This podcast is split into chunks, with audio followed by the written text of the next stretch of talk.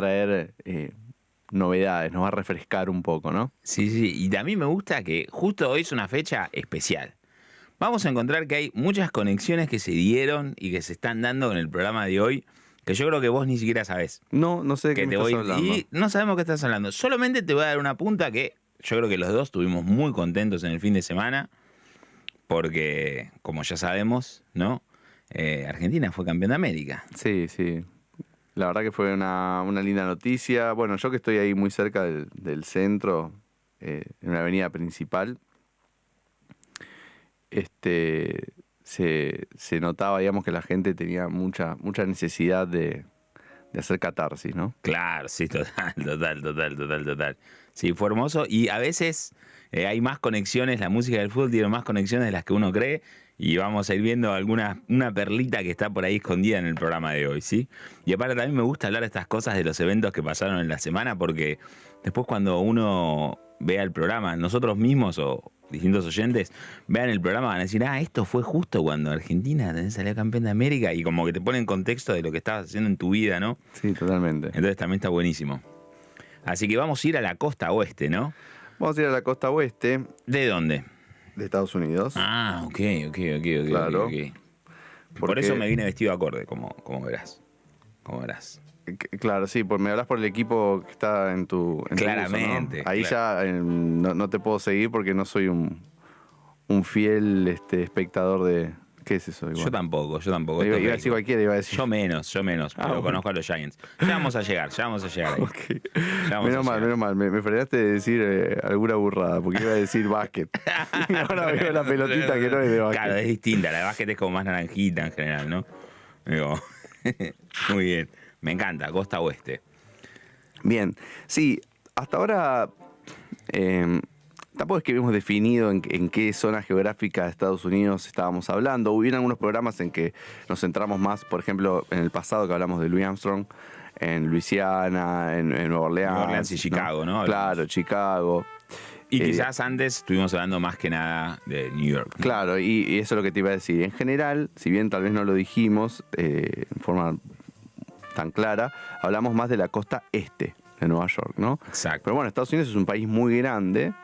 Eh, vos fuiste, estuviste contando un poco anécdotas eh, el último programa también. Sí, sí, sí. Pero cada, cada zona es diferente, Y ¿no? Yo digo que ayuda mucho a entender un poco eh, como la música, el estilo que se desarrolla y como la mentalidad un poco del lugar que condiciona un poco la música.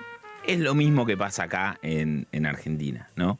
Como es muy distinta eh, cuando, se cuando estamos hablando, por ejemplo, del tango en Capital Federal, ¿no? Lo que era el tango en su momento, lo que es el tango hoy, ¿no? Cómo se dan las distintas relaciones y lo mismo con el folclore, ¿no? No es lo mismo el acercamiento que tienen músicos de folclore de un lugar que de otro lugar, ¿no? Y también incluso aplica para el jazz y para cualquier música, ¿no? Y totalmente.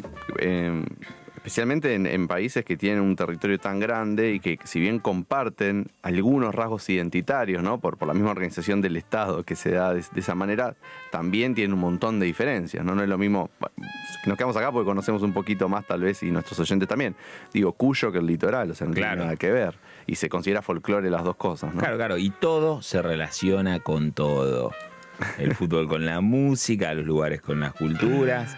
Así que me encanta iniciar este viaje acá. Aprovecho a saludar a toda la gente en el chat, a Rubén, a Leslie, a Marilina, a Paula Cero. Tenemos un programón por delante. Bueno, volvemos entonces a, a nuestra temática específica de hoy, que era, les decía, el West Coast Jazz. Claro, ¿no? y cuando hablamos de West Coast, ¿no? Volviendo un poco a esta idea, ¿no? Sí. Estamos hablando de la zona California, Los Ángeles, el Pacífico. Ok, ¿no? ¿Y, ¿Y cómo es, por ejemplo, New York o Chicago, ¿no? Claro, bueno, entonces eh, en Nueva York es una ciudad fría. Es una ciudad ¿no? fría. Es fría. O Yo sea, estuve en invierno. Vos Es estuviste en invierno Es frío. y es Es picante, frío. Estuve ¿no? en nuestro enero de acá. Wow.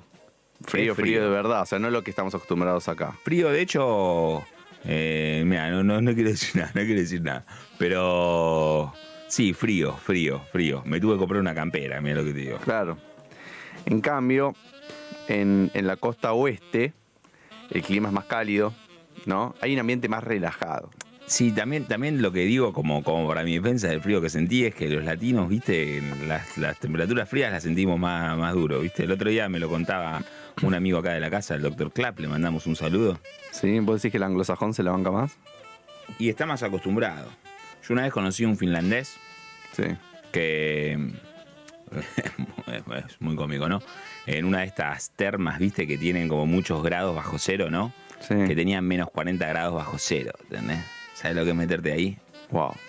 Es mucho, es muy frío, ¿entendés? Y yo estaba como que me entré y para que entré y me decía, y el finlandés agarra y me dice, aparte me dice con todo el acento de las películas que vemos siempre, ¿no? De, de medievales y esas cosas.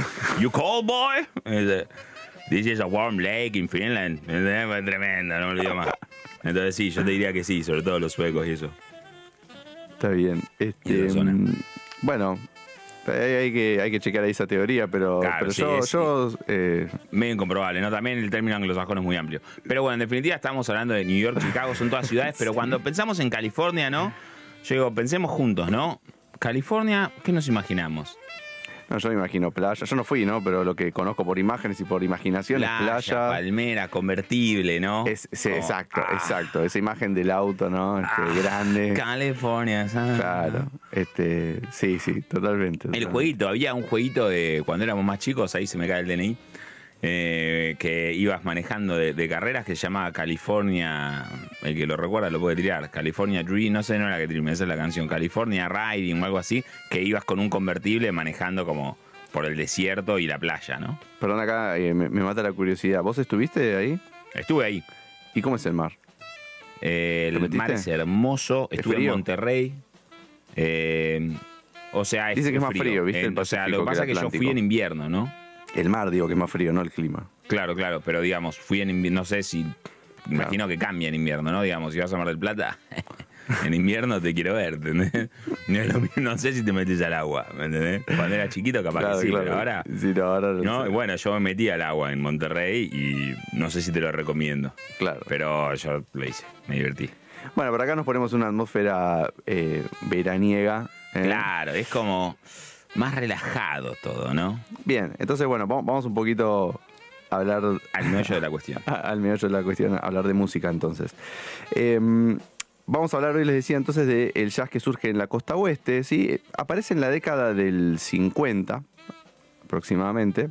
Obviamente esto de la fecha siempre es relativo, pero se dice que la primera grabación, de la cual les voy a hablar en breve, es del año 49. ¿m? Ujú.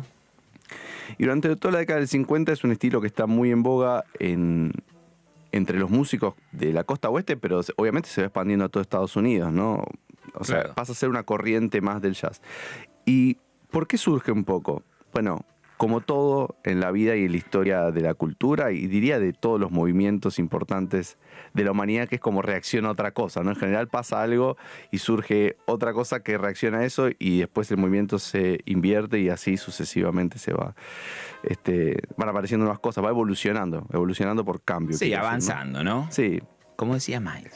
Claro, entonces veníamos del vivo, que es un Ajá. género que hemos mencionado acá. No hicimos todavía un programa específico sobre vivo, pero hemos, hemos hablado mucho del vivo, de Charlie Parker. De Charlie Parker, de Monk. Claro, con ritmos frenéticos, con, eh, digamos, todos temas a velocidades muy altas, eh, improvisaciones así prendía fuego, por muy decirlo. cargado, Sí, de, de cargado. notas, ¿no? Y como de, de peso de alguna manera, ¿no? Sí, sí, y, como- Velocidad, y también rápidos. en ese momento, y para vincularlo un poco con el tema racial que siempre atraviesa el jazz y la cultura norteamericana, también era como una afirmación del, del ser negro en Estados Unidos el vivo, ¿no? O sea, de hecho, ya no recuerdo en qué película, pero en, en alguna se escucha, o documental, se escucha a alguno de los, de los músicos de la época decir, era la única manera de, eh, digamos, donde yo me sentía libre, ¿no? Como de afirmar la identidad del músico afroamericano. Claro. El jazz de la costa oeste, por el contrario, está un, un- un poco más, eh, digamos, eh, o, o predominan un poco más los músicos blancos, ¿no? Sí. No quiere decir que son todos los músicos blancos, pero Claro, predominan claro, un poco claro. más los músicos blancos. Es llamativo que igual la primera de las grabaciones, ¿no? Que le da nacimiento a este género, Estaba está decir liderada. Sí. eh, sí, es una paradoja. eh, claro, total. Y no total. solo eso, sino que se hizo en Nueva York. Y que se hizo Pero en Nueva son las contradicciones de, de la, de la vida y la total, historia, ¿no? total, total, Pero en líneas generales, el West Coast está hecho por músicos blancos principalmente, ya como dije hay músicos también obviamente afroamericanos, y yendo a lo musical en concreto, la estética es mucho más relajada. ¿no? Claro. Y, creo que tiene que ver también con la zona geográfica, por eso lo que veníamos comentando, el calorcito, la playa. Es, es, otro ambiente y es una música más distendida, ritmos más lentos. Las improvisaciones son más calmas, más líricas, por decirlo de alguna manera, o sea, cantan un poco más. Y por eso se llamó se llamó Cool Jazz también. Cool Jazz. Claro, algunos dicen que son dos cosas distintas. Yo creo que es un poco. O sea, el West Coast es, digamos, el cool hecho en la costa oeste, ¿no? Básicamente. Claro, claro. Termina siendo un poco lo mismo para mí, no hay tanta diferencia. Sí, sí, sí. Quizás también nosotros que, digamos, somos sureños, pero de América, ¿no? Sí. Eh, no sentimos tanto la diferencia, ¿no? Pero bueno, ellos allá tienen mucha esta historia del West y el East, viste, como que incluso en las competencias de, fútbol hay como, como dos ligas, ¿no? Y como que después al final juegan una contra otra. Claro, tal vez la diferencia vendría de eh, algún músico que tocara cool jazz y no fuera de la costa oeste. Entonces diría, yo no hago West Coast jazz, hago cool. Pero bueno, en la estética coincidían, West Coast. Sí, y, también la realidad es que yo creo que son muy pocos los músicos eh, eh, de jazz que durante que viven durante un tiempo prolongado, digamos, ¿no? Porque también hay algunos que sí y que tocan solamente un género, ¿no? que, solamente se quedan en un género. Yo creo que los que solamente se quedaron en un género fue porque nada, se, les cortó antes un poco la vida. Eh, pero en general todos evolucionan. Miles es el caso que quizás más cambió, pero todo músico va cambiando, ¿no? Incluso algunos de los que vamos a estar hablando hoy. Sí, es interesante eso que planteas. Hay hay ejemplos de ambas cosas. Hay algunos que se quedan en, un planteo y muchos que, se mueven. Es lógico que una vida, digamos, profesional de 40 años uno va buscando otras puertas, ¿no? O sea, y, nuevas vetas artísticas. Claro, claro. Para mí no necesariamente tiene que ver con no mantener la tradición, ¿no? Pero como mantener la tradición de maneras distintas, ¿no? Por ejemplo, no sé, pienso en un Ron Carter, ¿no? Sí. Que es un contrabajista que tocó en los mejores grupos, ¿no? De, eh, de jazz habidos y por haber. Cuando uno va pasando por. Opa, opa, opa, problemas técnicos. Muy bien, eh, Alejandro. sí, los reflejos, ¿eh? ¿Qué reflejos? no solamente sabe tocar eh, jazz voicings chords. Ahí está, amigo. Creo que lo acomodó ahí bien en producción, sí, sí, gracias, Muchas gracias. Ahí está acomodando todo. Mirá qué bien. Ahí, ahí me parece claro. Ahí, claro, que no tengamos. Si no, bueno, igual Cualquier cosa para que te quedes tranquilo, llamamos a la RT, cualquier cosa, así que no te preocupes. no pasa nada. Bueno, eh, perdón, me estabas diciendo. Un momento, un momento not cool. Estábamos en cool jazz y como que. Cool Eso bueno, pero eso es. El jazz es una música de reacción y este programa también. Sí. Hay que reaccionar. Exactamente. Muy bien. eh, pero, perdón, me estabas diciendo recién. Eh, un, momento. perdimos el hilo. Perdimos el hilo. Perdimos el hilo, lo perdimos completamente. Bueno, no importa, lo retomamos. Entonces, estábamos describiendo esta música antes de escuchar el primer tema, diciendo que, bueno, se caracterizaba por ritmos más lentos, eh, un, digamos, eh, cierto relax a la hora de tocar, ¿no? Las improvisaciones y los temas también. Los arreglos son un poco más desarrollados que en el vivo, ¿sí? Vamos a escuchar el segundo tema y van a ver Qué interesante el planteo en cuanto a los arreglos, de cómo está hecho. ¿eh? Ya vamos a hablar un poquito más después. Y como ya mencioné también, había preponderancia de músicos blancos. Em, entonces, lo primero que vamos a escuchar, si te parece, déjame que te lo describa un poquito y te cuento. es, un, es un tema de un álbum que se llama Birth of the Cool. Ah, ¿cómo se llama? Birth of the Cool. ¿Y qué significa? El nacimiento del cool. Tremendo. ¿Eh? ¿Y de qué estamos hablando? De cool, jazz. Claro, claro, Ah, está bien, está bien. Estaba viendo si estaba atento o no. Claro, claro. Em, que como, como muchos álbumes que salieron en esta época y después también, no se grabó en el año que fue editado, ¿no? O sea, esto salió al, público en 1957, pero son dos grabaciones de enero del 49 y de marzo del 50, en realidad, que habían quedado ahí en, el sello discográfico y nunca. Sí, un poco lo que pasó, ¿no? Es que este grupo que grabó el disco un año antes había hecho unas presentaciones y si bien recibió como de músicos de jazz como un buen aval, no fue tan exitoso, digamos, ¿no? Entonces en ese momento medio que se, se dejó, se dejó ahí colgado, digamos.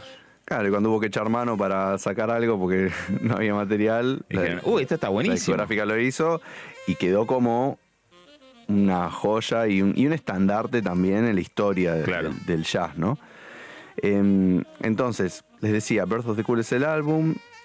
El- las grabaciones están, digamos, bajo el liderazgo de Miles Davis, un muy joven Miles, 21 años. Bueno, 21, el 22 cuando años, grababan sí. tenía 22 ya. Este, pero igual, Sí, tremendo, ¿no? tremendo. increíble. Eh, que bueno, paradójicamente, como decíamos, era un músico afroamericano y se grabó en Nueva York. O sea, todo lo contrario a lo que dijimos que Claro. caracteriza este, este estilo, ¿no? Claro, claro. Lo que pasa es que yo creo que la foto se terminó como, como del West Coast y demás, se termina sacando después, ¿no? Y quizás un poco lo que pasó es que ese género o ese estilo se terminó adoptando más en el, en el oeste, ¿no? Y tuvo mucha sensación, digamos. Y, y quizás por eso quedó como... Sí, sí, sí, sí, sí. Este, estoy de acuerdo con, con- con eso que estás, que estás diciendo, ¿no? Em, ¿Qué te iba a decir? Ah, no. Importante figura también para mencionar y que queden resonando los nombres. Arreglos de Jill Evans. Jill Evans es, es muy importante en este disco, en la Miles. Y muchas veces cuando uno se acerca a Jill Evans, como sabemos que es un arreglador, ¿no? Y, y- y- y siempre está metido en proyectos orquestales, ¿no? Y demás. Y también el prejuicio de que muchas personas lo ven como eh, que lo ven blanco y dicen como, ah, no es tan yacero. Un dato que no es menor, Jill Evans empezó a querer estudiar música cuando escuchó a Louis Armstrong Mirá. se sentó un piano a, eh, a estudiar música y a escuchar y fue la motivación, ¿no? Entonces, es un yacero de pura cepa, eso es algo que hay que como comprender, ¿no? Porque nosotros a veces nos pasa que escuchamos los discos orquestales y demás y se nos aleja. Entonces, es muy importante y fue una de las personas que estaban, yo traje un par de cositas al respecto del disco, ¿no? Es un disco muy emblemático este en la carrera de Miles y, y- y en el jazz también, ¿no? Eh, y era como que fue, bueno, que creo que es un poco lo que vas a decir, ¿no? Fue como una cumbre de músicos que se juntaban que tenían como mismas inquietudes, ¿no? De alguna manera fue como una especie de Mintons 2, si se quiere, ¿no? Sí. Aunque en un formato más reducido. Sí, sí, sí, está bueno lo que la comparación que haces.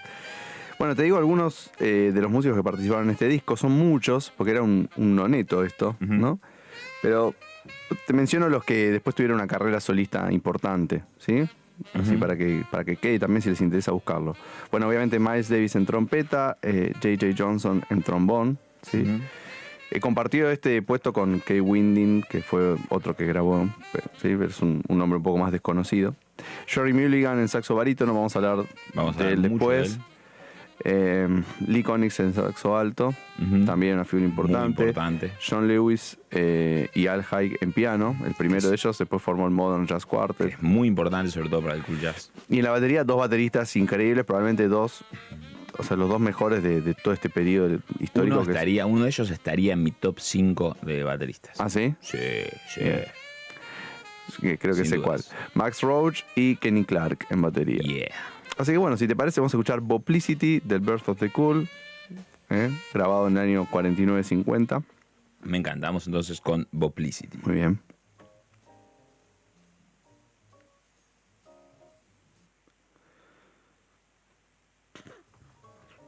Opa, problemas técnicos, ¿eh? Vamos.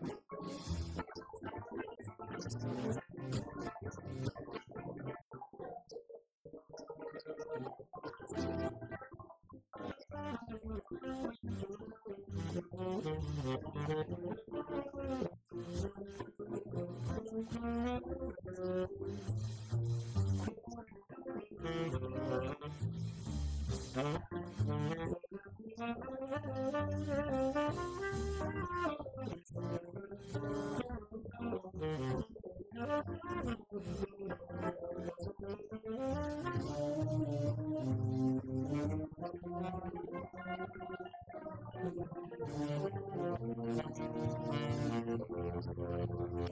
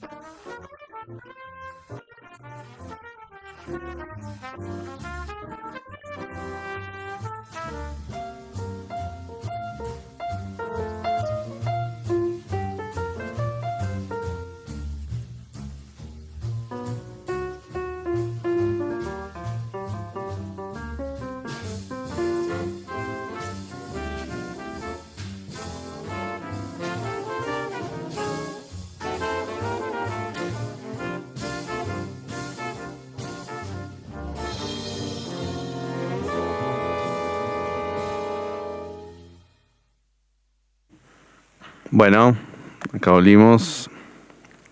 Tremendo. Sí, este, bueno, nos dicen acá los oyentes que no se pudo escuchar Que del no se escuchaba del todo bien, que se escuchaba medio roto y demás. porque es un temazo. Es, un- es muy triste que estas cosas pasen, pero no os preocupéis. No os Lo preocupéis. estamos solucionando, lo estamos Lo solucionando. estamos solucionando, el próximo tema se va a escuchar mejor y los que se quedaron con ganas de escuchar el tema, ¿sabes qué pueden hacer? ¿Qué? Pueden ir a nuestra playlist de Spotify en que estamos agregando tema tras tema de los que pasamos acá y van a poder volver a escucharlo, ¿sí? Cuantas veces quieran. Para, contame ¿sí? esto de la playlist porque me parece una novedad. Es una novedad. Súper O sea, interesante. es una novedad del capítulo pasado, pero, Pero para los que se lo perdieron. pero para los que se perdieron, la playlist está en los comentarios, ¿sí? En la descripción del video, perdón. Sí. Entonces, ustedes pueden acceder ahí. Nosotros siempre en cada programa elegimos tres temas, ¿no? Que es muy difícil elegir tres temas. O sea, estamos explicando un género musical que se desarrolló durante años eligiendo tres temas. Es dificilísimo. Sí. Pero bueno, hay tres temas que elegimos, que son los que pasamos en el programa, y los agregamos luego del programa en la playlist, ¿sí? Para que ustedes puedan volver a escucharlos. Si les gustó el tema, pueden ir a escuchar el disco entero. Eh, Está buenísimo porque además si mencionamos algo acá y, y no te acordaste bien qué era y digamos tenés que estar buscando el tema, vas a la playlist directamente y ya tenés ahí el Exacto. artista, el disco, el disco, todo. todo. Podés escuchar el disco entero, podés escuchar otros temas del artista si te gustó.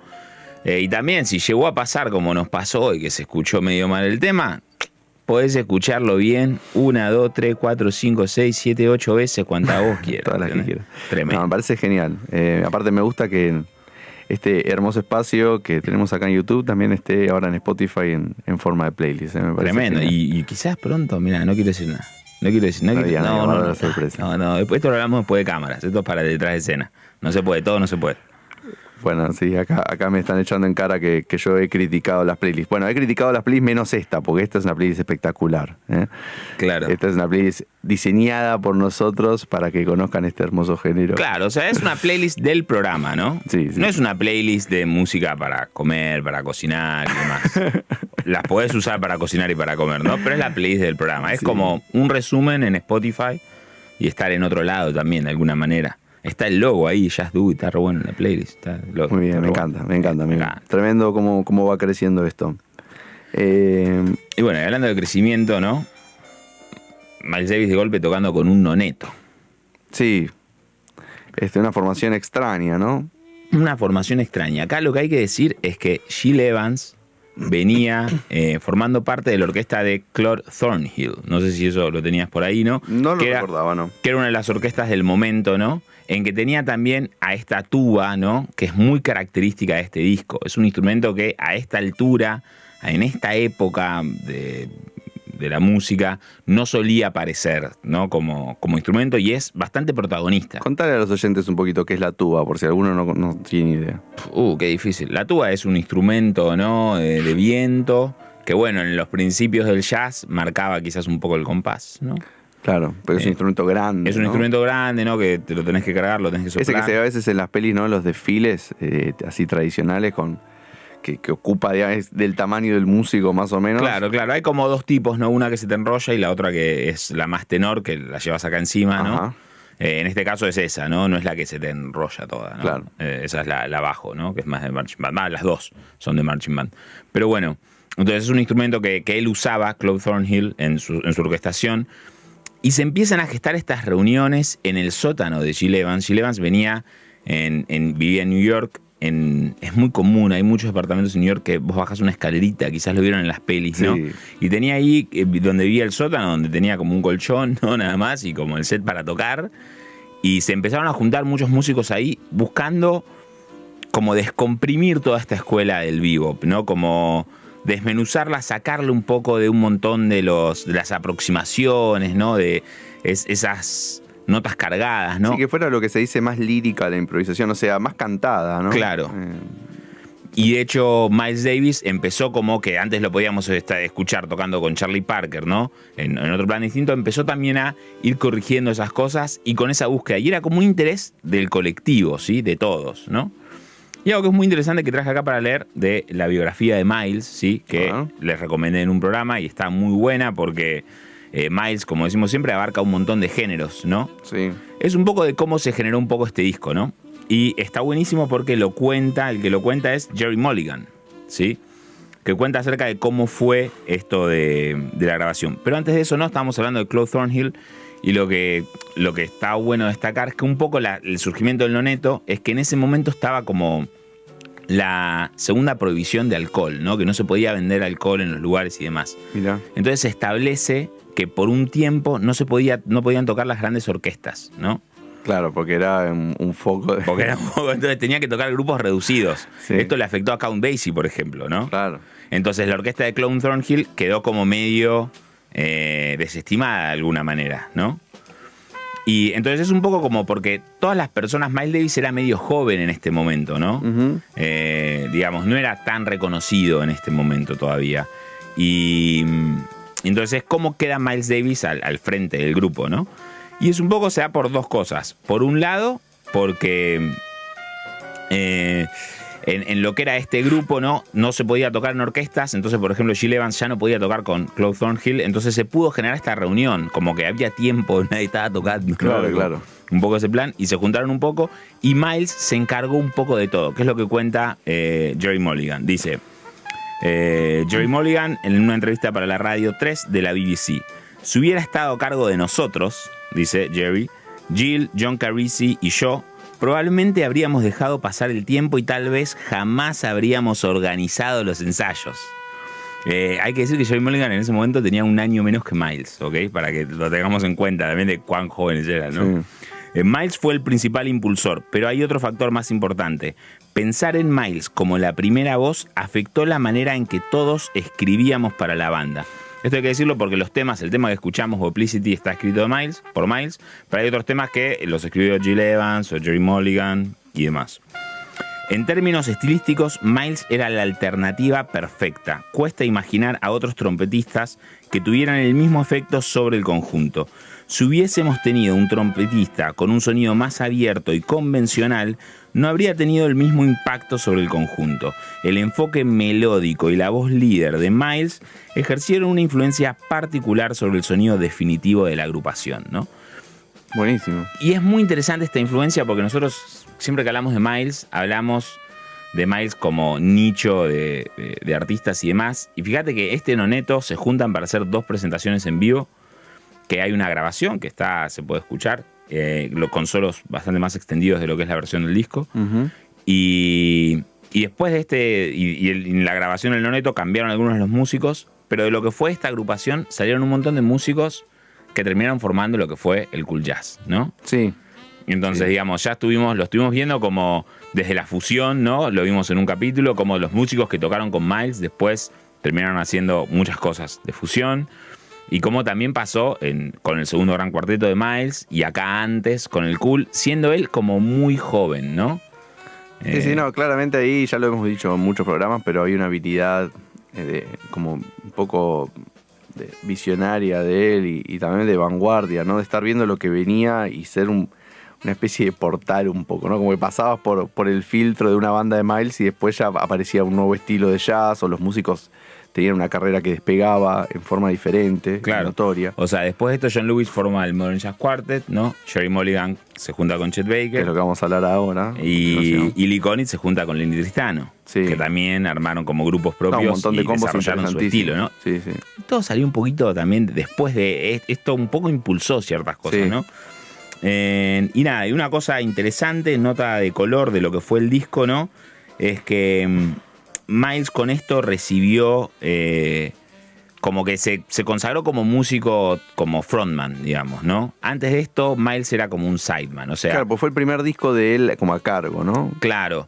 Entonces, cuando decimos frontman y sideman, nos referimos, frontman es la persona que está como al frente de la banda, ¿sí? Sideman es el que está al lado, como él tocaba con Charlie Parker, ¿no? Que era como el trompetista del grupo, ¿no? Y, de hecho le dan el contrato en Capitol porque sale como en, una revista, sale elegido como el tercer mejor trompetista. Mirá. Eh, cuando estaba en ascenso. el primero era Dizzy Gillespie, eh, no acuerdo cuál era el segundo, pero él era el tercero. ¿Qué revista es? ¿El Downbeat? No, no, en la Downbeat, en la otra, no me mm. acuerdo, no me acuerdo el nombre. Ah, eh, pero bueno, después de esto se consagra. se consagra Miles como como número uno y después de que salga este disco, ¿no? De que se grabe este disco, Tad Dameron, que es como un gran compositor, dice como que ya se establece Miles, ¿viste? Como... Sí, como figura. sí, como figura y ahí empieza como a, hacer, como, como empezar a hablarse de él y los discos que siguen se empieza a hablar un montón, ¿no? Buenísimo, buenísimo toda la, info que, aportaste, amigo. Em, y hay más, este disco es. No, hay para hablar. Siempre, muy breve. Siempre por, muy resumen. Por cada 10 minutos que hablamos podríamos hablar una hora, ¿no? Pero bueno, hay que continuar haciendo el programa y tenemos que ir pasando a, otras músicas y, otras temáticas dentro de, este, de, este, de esta gran temática que tenemos hoy, que es el West Coast. Quiero aprovechar, bueno, para agradecer, como hacemos siempre, a los oyentes, a nuestros fieles oyentes. ¿eh? Eh, que siempre con, la mejor ahí nos escuchan y comentan. Y también eso, eh, incentivarlos a que comenten y que participen que los estamos leyendo en el chat. Sí, los estamos leyendo. Así que ahí me escribió hace poco, hace un ratito un amigo, músico, así que a ver si que nos cuente. Le mandamos un saludo. Le mandamos un saludo, a, Dante. Que nos cuente ahí este, qué, qué le parece el Birth of the Cool, si es un disco que le gusta, no tanto, si lo escucho mucho o no. Bueno, y mientras seguimos nuestro viaje. Mencionaste entre otros a Jerry Mulligan. Jerry Mulligan, yeah. O Mulligan, sí, bueno. Acá la pronunciación. No, igual, igual no, no, no, fue la intención del Ya lo sé, ya lo sé. Bueno, que es un saxofonista barítono. Sí, es un instrumento raro. O sea, raro entre comillas, pero quiero decir, no era tan común, no era tan corriente. En general, claro, hay que animarse, ¿no? Hoy día, hoy día en general a los saxofonistas les dicen que toquen saxo barítono para tocar en una banda de tributo a, Ah, ¿Cómo se llama? Amy Winehouse, que tenía el saxo barítono ahí. Sí. Y le dije como que es como, en general, la, beta que, se, le, ve comercialmente. Claro, pero hay, hay la, realidad es que hay muchos saxofonistas altos y tenores, ¿sí? Que son los dos más difundidos.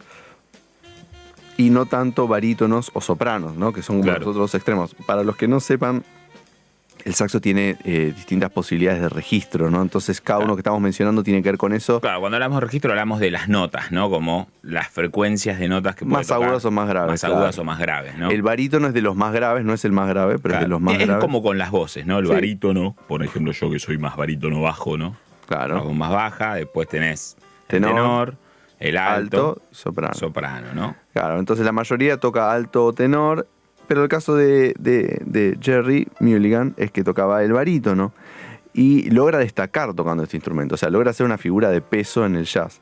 De hecho, como dato de color, aunque no es, uno de mis discos eh, preferidos de él, pero tiene un disco con Piazzola. Tiene un disco con Piazzola. Tengo un par de anécdotas de eso. Me las hacía guardar para después, pero no se las tiramos ahora. bueno, dale, dale, contala, contala. Yo, viste, ya al principio del programa yo te anuncié, ¿no? Que eh, las cosas se cruzan, ¿no? Y demás. Nosotros fuimos campeones de América este sábado, estuvimos hablando de fútbol y ese tipo de cosas antes del programa, antes de salir, ¿no? Acá lo nombramos poquito brevemente. Sí. ¿Y cuál es la conexión con Jerry Mulligan y el fútbol y Argentina? No, no sé. Jerry Mulligan vino en el 78 a Argentina a tocar cuando se daba el Mundial de Fútbol en plena dictadura. Mira. Tremendo, Wow, ¿no? sí. tremendo. Vino a tocar en esa época, estaba con un plan más fusion, vino con Scofield. Sí. Eh, eh, era un poco, no, no era lo que vamos a escuchar ahora, ¿no? El estilo, aunque él toca, también él toca, en este disco también él toca un poco el piano. En Escuché ese temas. disco que está con Scofield, o uno de esos discos que está Ahí con va. Sí. En este disco que vamos a escuchar, no en este tema, pero en este disco, en algunos temas toca un poquito de piano. Y cuando vino también tocó el piano. Y hay anécdotas muy cómicas, ¿no? Como Jerry Mulligan no entendiendo eh, a los argentinos que, tipo, estábamos todos locos por el mundial, ¿no? Y la situación también con el ejército, ¿no? Plena dictadura. Como no terminando de entender todo lo que estaba pasando, ¿no? Muchos no lo entendemos. Y de hecho, cuando iba a tener, tampoco. cuando tenía que ir a tocar, ¿no? Parece que estaba en el hotel y nadie lo fue a buscar. Porque estaba, estaba jugando Argentina en ese momento y nadie lo fue a buscar y alguien se dio cuenta y lo fueron a buscar en un taxi para llevarlo a la fecha, ¿no? Y la otra historia también es que, bueno, grabó en el 74, antes de que viniera, había grabado con Astor Piazzolla Sí. y en un disco que se llamó Reunión Cumbre, ¿no? Y lo que es muy cómico es que se pelearon un poquito con Piazzolla, tuvieron una discusión, Dos personalidades fuertes, ¿no? dos personalidades fuertes. Un poco lo que se dice que pasó es, uno investigando y leyendo un poco las dos campanas, ¿no? Eh, es que Piazzolla había escrito un montón de música, ¿no? Y Jerry Mulligan no, no necesariamente siempre tocaba toda la música que Piazzolla le escribía, se ponía a improvisar mucho arriba, ¿no? Y no leía todo lo que le habían escrito, entonces Piazzolla un poco se enojaba por eso. Y también parece que Jerry Mulligan tenía un par de eh, de llegadas tardes o de tomar un poquito de más o cosas así. Y a Piazzolla ese tipo de cosas No le gustaba. no le gustaban nada. ¿no? Eh, aprovecho ya que estamos hablando de Piazzolla para destacar lo importante que era que Piazzolla en un momento casi llega a grabar con Miles Davis. Mirá, no sabía eso. Y a- a armar una. No sé si. No, no estoy seguro si fue como un. No me acuerdo si fue como un concierto o si fue. o si era un disco, pero no se hizo. Y no se hizo por una misma situación que había tenido antes con Jerry Mulligan. ¿Que qué Mirá. fue? Cuando fueron a presentar el disco, creo que fue por Europa esto. eh, a Jerry Mulligan le interesaba mucho que estuviera su nombre primero, ¿no? Y cuando Piazzolla le iba a hacer esta historia con Miles, eso lo cuenta Pipi Piazzolla. Cuando iba a hacer esto con Miles, ¿no? Eh, Miles Davis también quería que su nombre primero, ¿entendés? Y Piazzolla se calentó y dijo, no, no, ¿me entendés? No, mi nombre va antes. No, claro, me vienen con estas exigencias. Yo creo que a Piazzolla tanto no le importaba lo del nombre antes. Claro, pero sí, sí, pero le cuando, molestó la actitud. cuando alguien le dice, claro, mi nombre tiene que ir primero, más grande, como ese tipo de cosas, ¿no? Sí, es una pavada realmente. Es una pavada, ¿no? Pero imagínate lo que hubiera sido. Sí. Pero bueno, cuestiones de egos. Pero bueno, Bien, Mulligan, el músicos. 78, Sí. Argentina, Mundial. No, buenísimo. Tremendo. Buenísimas las, las anécdotas históricas, me encantan. Pero bueno, volviendo a esta época eh, y rescatando la figura de Jerry Mulligan como, como pieza clave de- del West Coast y del cool. em, nada, ahora vamos a ver eh, un grupo que es un, es un cuarteto que es muy, muy particular porque no hay instrumento armónico. No hay ni guitarra ni piano. Está él en el saxo barítono, un joven trompetista que a mí me encanta, que es Chet Baker, ¿sí? A mí Con- también. y cantante también después en el futuro. En este momento ¿Te puedo todavía hacer una pregunta? Sí, ¿Estaría en tu top 5 de músicos Sí, favoritos? le- lo tengo muy en cuenta. No lo decidí todavía, pero creo que tranquilamente sí. Ok, en el top 10 estaría. En el top 10 seguro. Eh, bueno, y después con contrabajo y batería, ¿no? O sea, un cuarteto atípico, no hay instrumento armónico, los la armonía se, de- se va delineando por cada línea melódica, ¿no? O sea, porque Claro. son instrumentos que no pueden tocar acordes. Entonces, entre lo que toca quien está improvisando, el contrapunto que va haciendo el otro instrumento y el contrabajo, se arma la armonía. Claro, eh, cuando vos tenés un instrumento armónico, como un piano, una guitarra, están tocando varias notas a la vez. Exacto. Entonces te ayuda a ordenarte un poquito El más. acompañamiento, ¿no? Te arma más la carrocería, tenés, te pinta mejor el auto de alguna manera para que vos puedas viajar eh, más ameno, ¿viste? Sí. De alguna manera. Entonces, de golpe, tener solamente la batería, que es un instrumento rítmico, eh, y el contrabajo, que es muy rítmico también, si bien marca un poco algunos tonos, pero principalmente es el empuje rítmico también. Sí. Es como que uno tiene que estar, ser más claro, ¿no? Con todo. Totalmente. Em, bueno, nada, escuchémoslo. Quiero que le presten atención eh, a, a- a los intercambios que hay con la batería. O sea, porque este combo así tan, ¿cómo decirlo? Digamos, como abre un poco el juego, ¿no? Que no haya instrumento armónico de alguna manera. Y la batería está todo el tiempo contestando a las improvisaciones, ¿no? Este, Sí. Ahora, ahora vamos, vamos a ver eso. Y también el, el trabajo, como les decía, contrapuntístico, o sea, de líneas que van por debajo de la improvisación. Cuando improvisa Jerry Mulligan, Chet Baker hace esas líneas y cuando improvisa Chet Baker, Jerry Mulligan las hace. Y es muy interesante el juego. Claro, nosotros la semana pasada habíamos escuchado un poco a, a Armstrong, ¿no? Sí. Y escuchábamos un montón de vientos tocando juntos, Sí. ¿no? Y esto es un poco que pasa un poco algo similar, porque están tocando juntos, pero no es igual. Es Está buenísimo lo que decís, claro, distinto. porque el concepto sería el mismo, el entre mismo. comillas. están- pero van la- a ver que están tocando juntos. Es distinta la estética. Acá es un poco más cerebral y está más, más pulido y más cuidado todo. El otro es una impro más colectiva, ¿no? Claro. Y es como, y también acá uno está tocando mucho también para el otro, pensando un poco en el otro, ¿viste? Sí. Como en, en- en ir juntos, escuchémonos. Sí, no tanto en que se genere ese fuego así de la banda entera, ¿no? Este, Claro. sino más. Siguiendo con las comparaciones futboleras, ¿podríamos decir que Jerry Mulligan, Chet Baker era como Messi y Aymar en el Sub-21? ¿Tenés que iban juntos ayudándose con las líneas? Sí, no, no me acuerdo tanto esa dupla, pero me Messi mataste Agüero, perdón, me confundí el nombre. me- Ah, Messi hizo- Agüero. Se me hizo un... Eh, sí, ahí, ¿no? ahí Como sí. tiqui, tiqui, tiqui, tiqui, haciendo pared, pared, pared. Sí, ¿no? sí, sí, sí, me gusta, Ah, me gusta. tremenda, Me anécdota gusta. futbolera, me encanta. Así que bueno, vamos a escuchar Walking Shoes, ¿sí? Este es de un disco que salió como reedición después. Este, bueno, acá eh, Sí, me dice, como, trompe, como trompeta va como piña. Yo tengo que decir que yo lo amo como cantante. Yo, Yo, sé lo que vos, amo como vos- cantante. vos pensás diferente, increíble. pero Lo que pasa es que para mí es un gran cantante. quizás no importa tanto la técnica o ese tipo de cosas. Sí, no, no, no tiene una buena voz, eh, Claro. digamos, ¿no? Pero tiene pero eso es lo que para mí está bueno. Sí.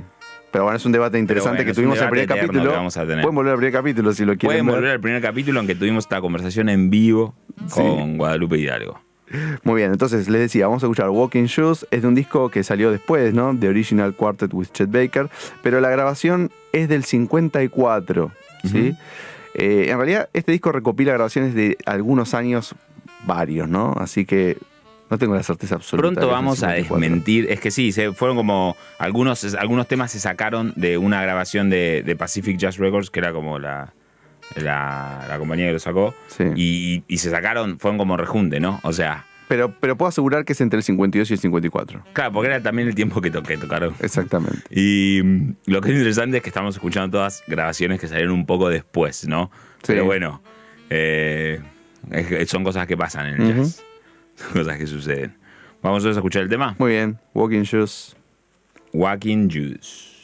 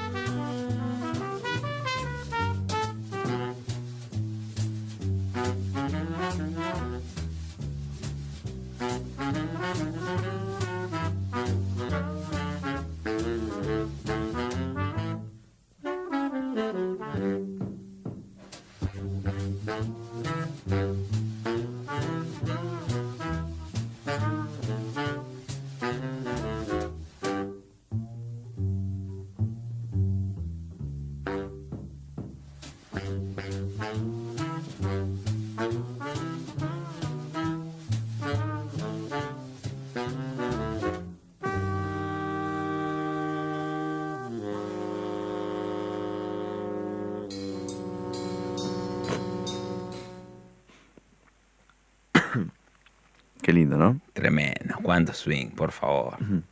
qué, qué innecesario que somos.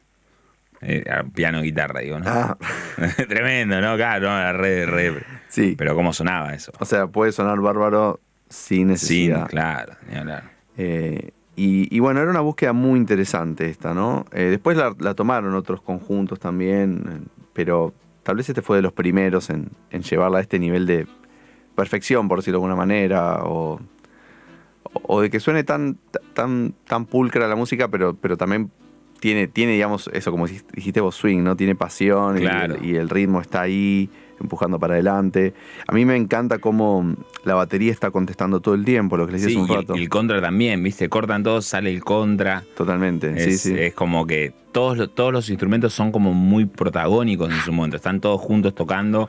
No es que uno está como marcando como una base o algo así o interactuando poco, ¿no? no se siente tanto esto de figura fondo, o sea, alguien que acompaña, Claro. sino que todos son todos al mismo tiempo, claro, ¿no? claro. Todos tienen que trabajar más, ¿no? Es- exacto. Sí, sí, también eso hace que sea mucho más difícil un ensamble, ¿no? Claro. Eh, para, para los músicos que nos estén escuchando, seguro pueden sentirse identificados con esto, pero cuando uno trata de ensamblar en un combo chiquito es más difícil. más Porque difícil. todo, no solo desde el ritmo, desde el sonido también, que suene compacto, cuesta. Sí, sí, hay que llenar más y, y con, y con más cuidado también. Son más, más cosas para llenar, digo, no, no llenar más en cantidad. Sí, sí, sí, totalmente.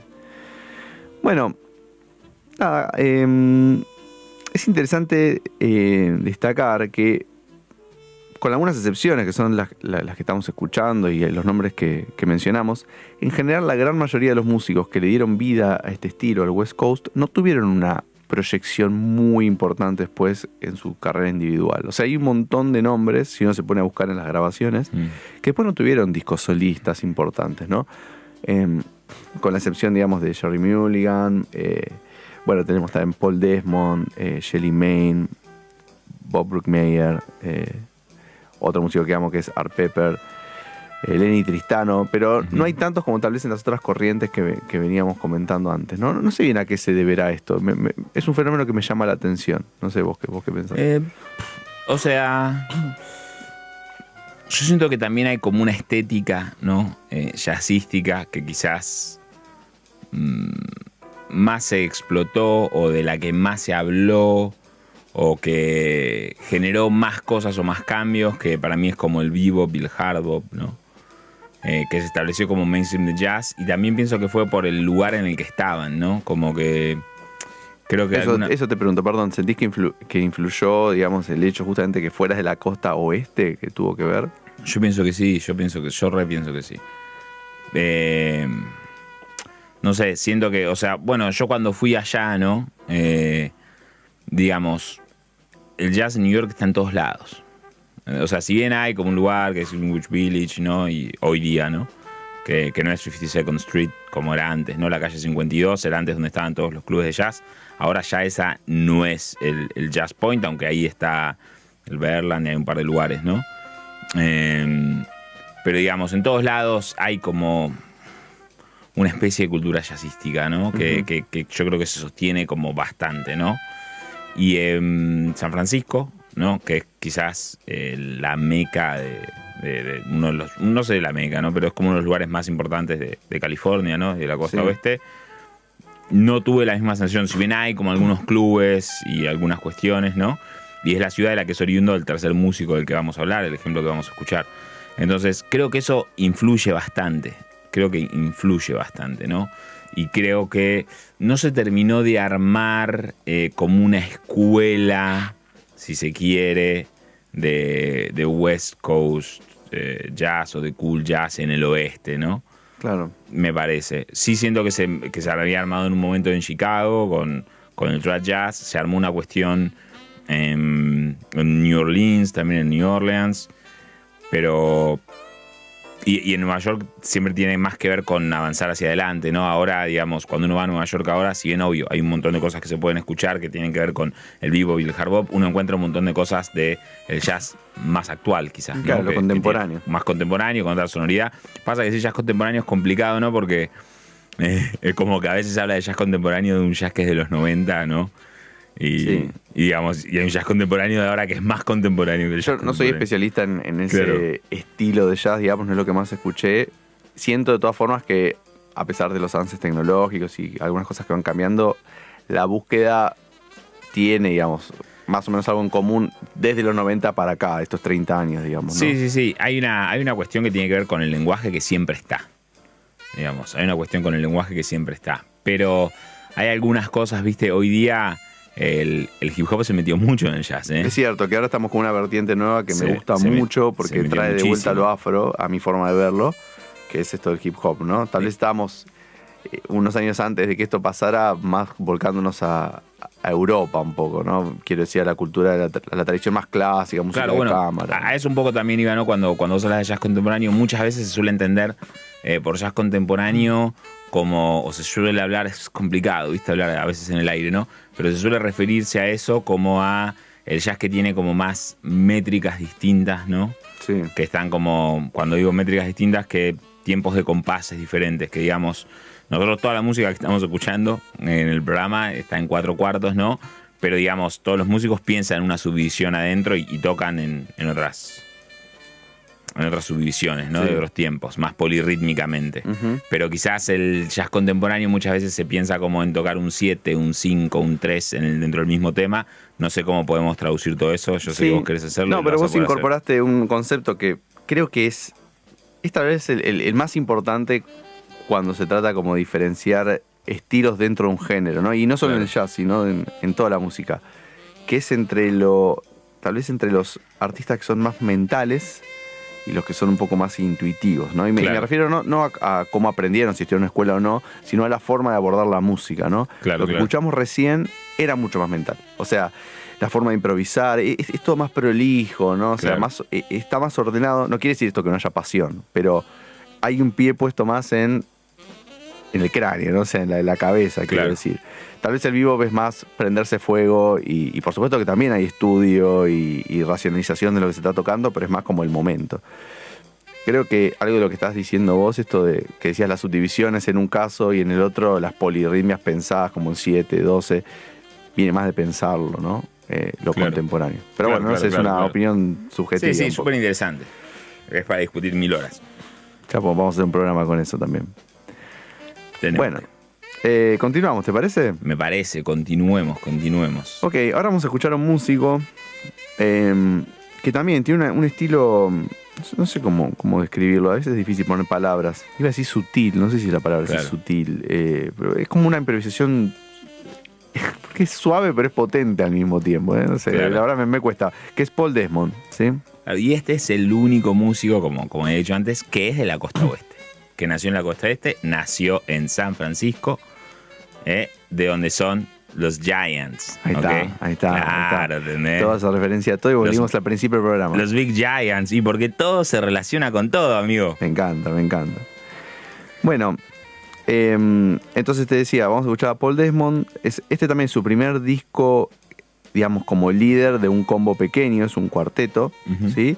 Está con un guitarrista que eh, acá es muy, muy venerado y por, por, los guitarristas, digamos, locales, pero obviamente es una figura de nivel mundial, que es Jim Hall. ¿Vos lo venerás a Jim Hall? No, venerar igual no sé, no me gusta mucho esa palabra. sí, sí, esa palabra, viste que a veces uno en, en, en el... En el vivo. En el vivo y en la cuestión del momento usa palabras que después no. Si hubiera pensado un poquito, no. ¿Cómo dije eso? ¿Qué cosa? ¿Cómo dije eso? Claro, sí, porque dije venerar, ¿viste? Tampoco es una figura religiosa. Pero lo que quiero decir es que hay muchos músicos que son de la escuela de Jim Hall. A eso me refiero, ¿sí? Que estudian ese estilo. De hecho, en la escuela donde no es John Coltrane, que es una figura religiosa. ¿Cómo? No es John Coltrane, claro.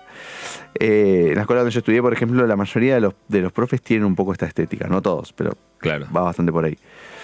Eh, bueno, que es una estética cool, ¿no? Así que, obviamente, eh, digamos, este, se fusiona perfecto con el, con el saxo de Paul Desmond y, el estilo de improvisación de él. Así que vamos a escuchar un disco de un tema de un disco en cuarteto, como decía Paul Desmond, Jim Hall en guitarra. Eh, hay dos bajistas según el tema, Jen Cherico y Eugene Wright, y en las baterías eh, Connie Kay. El tema se llama, es un estándar, se llama The One I Love Belongs to Somebody Else. La persona que amo pertenece a otra persona. Terrible. Sí. Y esto, y esto sin embargo, es cool. Eh, bueno, vamos. Claro, tremendo.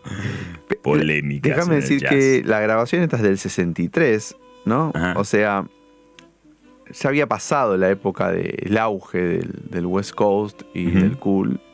Pero Paul Damon es como un, un fiel devoto de este estilo y siempre mantuvo esta estética, ¿no? Entonces, en los subsiguientes discos que va a sacar también se mantiene em, con una, una estética cool. Así que si te parece, Vamos entonces con Paul Desmond, sí. The One I Love Belongs to Someone Else.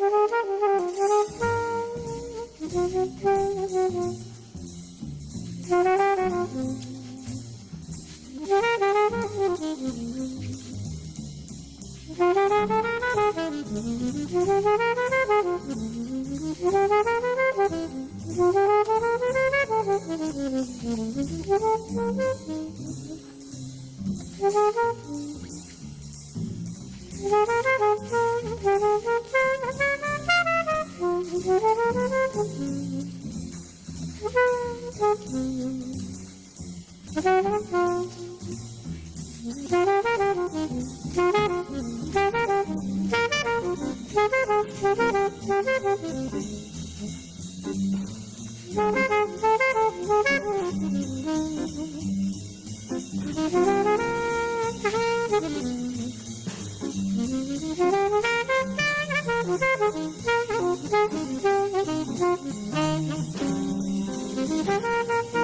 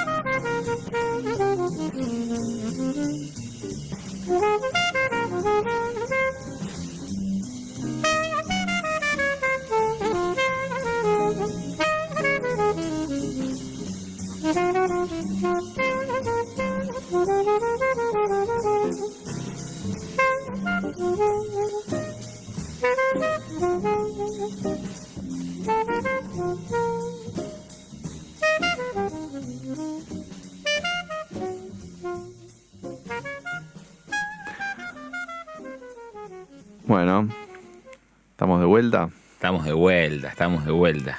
Hermoso este disco, ¿eh? se lo recomiendo. ¿Cómo se llama el disco? Take Ten. ¿Por qué se llama Take Ten? Se llama Take Ten en referencia a un Ah, hit. yeah. Sí, No quiero, no quiero mentir, Mirá pero te- te- te- creo que fue uno de los. Así estuvo en las listas, viste, número Sí. uno, Es- el que voy a decir ahora que es Take Five, como uno de los temas más escuchados durante no sé cuánto tiempo. Estuvo, estuvo, y es uno de los discos de 1959 que se habla como uno de los mejores años del jazz. Sí, 1959 es el año del jazz. El disco igual en realidad no se llama Take Five. ¿Cómo se llama el disco? Eh, no, no, este disco se llama Take Ten. Take Ten, pero claro, no se llama el disco anterior, No, no, claro. Este disco se llama Take Ten. Es, es un jueguito en referencia a Take Five, que era que es una canción. una canción, por eso, que fue, como les decía, número uno durante mucho tiempo. Claro. Y Eh, el disco también fue muy número uno, que el disco se llama Eh, Time Out, eh, Time Out se llama, sí. de Dave Brubeck. Dave Brubeck. Sí. ¿De dónde era Dave Brubeck? Costa Oeste. Costa Oeste, de Concord. eso Concord, no acordaba. ¿dónde queda Concord? En las afueras de San Francisco, ¿entendés?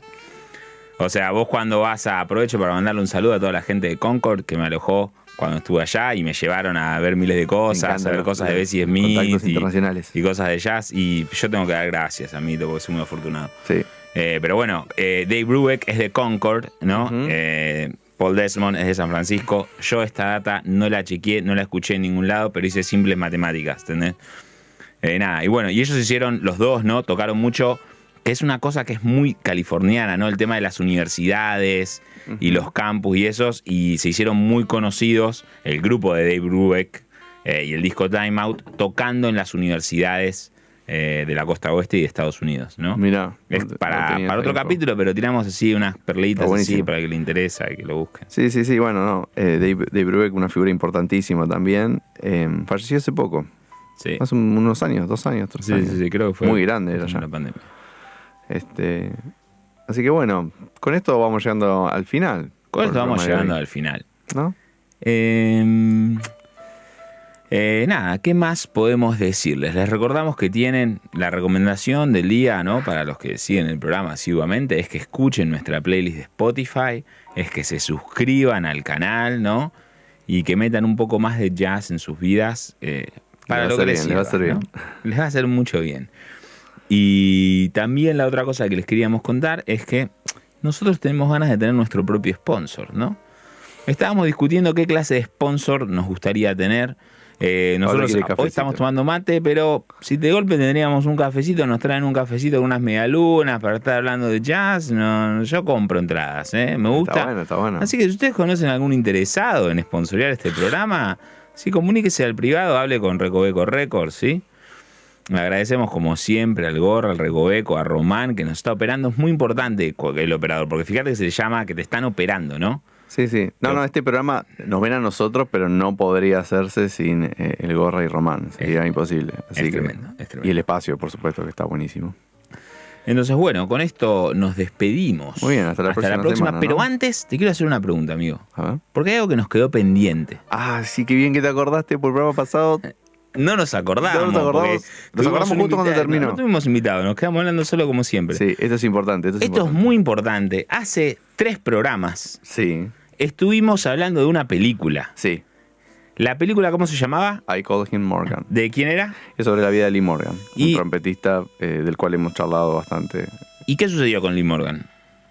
Bueno, fue una figura importantísima eh, del hard bop y trompetista increíble que admiro mucho y también tuvo una muerte trágica porque Eso, la polémica. eso, Muerte lo, trágica. lo asesinó la, la mujer, ¿no? Ok. Hay una película que recomendamos en el programa que hablamos de Lee Morgan, Sí, que está en la plataforma principal de... de- la de la N, sí. la Por N la roja. Entonces, eh, yo en ese momento le había recomendado y te había preguntado si la viste y vos me dijiste la voy a ver. No, ya la había visto, pero hacía mucho que Claro. dije la voy a ver de vuelta. eh, para, para, porque hay un detalle, no la volviste a ver. La voy a ver, dos veces de hecho. Al verla a mí se me generó una pregunta. A ver si la puedo responder yo. Primero quiero saber si a vos se te generó esa misma pregunta. ¿No? Es que no sé cuál es la pregunta, ¿no? No, pero, no, pero ¿a vos te generó alguna pregunta así que te quedaste pensando acerca del trágico final? No. ¿No? O no sé, no, no me acuerdo ahora. Ok, la pregunta es, Sí. ¿y si cuando la acompaña afuera hubiera llevado su abrigo, Ay, ¿para vos pasaba lo mismo o no? Voy a, o sea, abro un poquito más, digamos, ¿no? La, la pregunta. No sé si por lo del abrigo o no, pero si hubiera sido amable en su forma. O sea, claramente la que estuvo peor en la situación fue la mujer porque lo mató, ¿no? O sea, o sea claro. Fue muy, no me esperaba eso, perdón. O sea, sí, no, no, no hay mucho debate al La que respecto. estuvo peor. Claro, no hay mucho debate. No, pero quiero decir esto porque Lee Morgan se portó muy mal con Sí, no ella. sé, no sé, no sé qué es peor, que, o sea, no sé, es, es difícil, es difícil. No, o sea, como Sí, sí, sí, yo qué sé, sí. No, o no sea, está peor, bien. Peor que matar, digamos, es, es- es el, el acto más violento y, Sí, sí, sí, sí, sí. y, no, es, no tiene vuelta atrás. Sí, pero es tremendo también. Lo- pero lo que Lee Morgan le había hecho también cuando le debía tanto, ¿no? Y cuando ella de, de tan buena fe, digamos, se abrió a ayudarlo y lo ayudó y que él, pues le dice, estoy, creo que le dice la película, estoy sacando a esta perra o ya se va esta perra, no sé, algo así. Claro. ¿No? Porque estaba empezando a salir con otra, con otra mujer. Y bueno, no lo soportó la- y tenía la pistola Tremendo. encima. Pero es tremendo Sí, lo que cuenta, lo que cuenta el músico que estaba ahí sentado en la mesa, que cuentan lo del abrigo, ¿no? Sí. Eso es tremendo. Por eso, tal vez si en vez de eso le decía hablemos después, eh, es un mal momento, y la acompañaba, y tal vez no pasaba eso. Pero, Pero, bueno. si no la vieron, véanla. Y saquen sus conclusiones. Saquen sus conclusiones, después nos cuentan la semana que viene, lo ponen en los comentarios, en el chat, nos lo dicen. Es tremendo. y ¿eh? también, tremendo. eh, y también eh, si les gustó el programa eh, y lo comparten. Claro, eso también eso es otra cosa, ¿no? Comparten el programa, si de golpe conocen a alguien que le gusta mucho el jazz o que le gusta la música, y se lo pueden compartir a cualquier persona. Y si conocen a una persona que les cae mal, recomiéndenles el programa también. muy bien. Bueno, Nos vemos la próxima. nos entonces. vemos la próxima, martes